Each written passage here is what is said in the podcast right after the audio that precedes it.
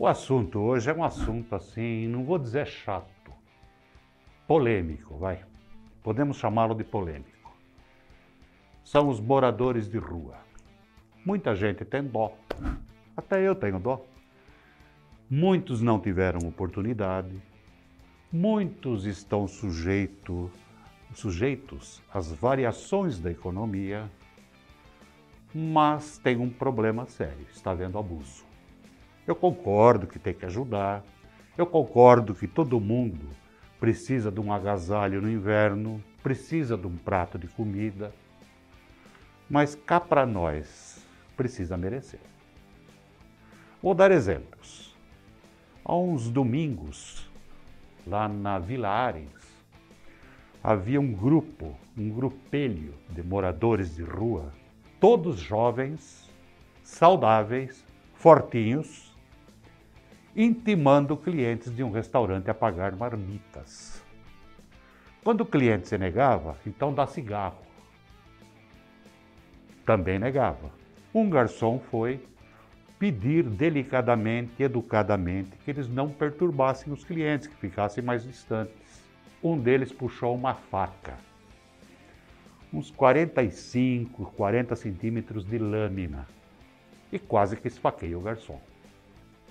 Isso é vítima da sociedade? Isso é falta de vergonha, falta de vontade de trabalhar. Vou dar outro exemplo. Na Vila Hortolândia tem uma praça, uma praça grande, bem lá no centro, nem sei o nome dela, lá ao lado da Avenida Itirapina, frequentada pelas vítimas da sociedade. E quando alguém para o carro lá, é intimado a dar dinheiro, uma gorjeta. Porque se não der, o carro será riscado e aí o prejuízo é maior. Vai contra essa gente. Vai falar que eles atrapalham. São vítimas da sociedade. Vai ver a sujeira que fica perto do Bom Prato na Rovigário, porque o Bom Prato agora distribui marmita, porque não pode aglomerar. Aí vê a sujeira que eles fazem. Coitadinhos, né? De domingo, vai na Praça Central. Tem um grupo de voluntários, bem intencionados talvez, que leva comida para distribuir. Só que porque eles vão ao centro? Ah, porque eles estão lá.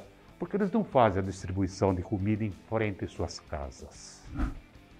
Então, existe assistência social, mas eu acho que está na hora de ter atitude policial. E que se dane quem defende toda essa gente. Tem gente boa e tem gente ruim. Separar o joio do trigo.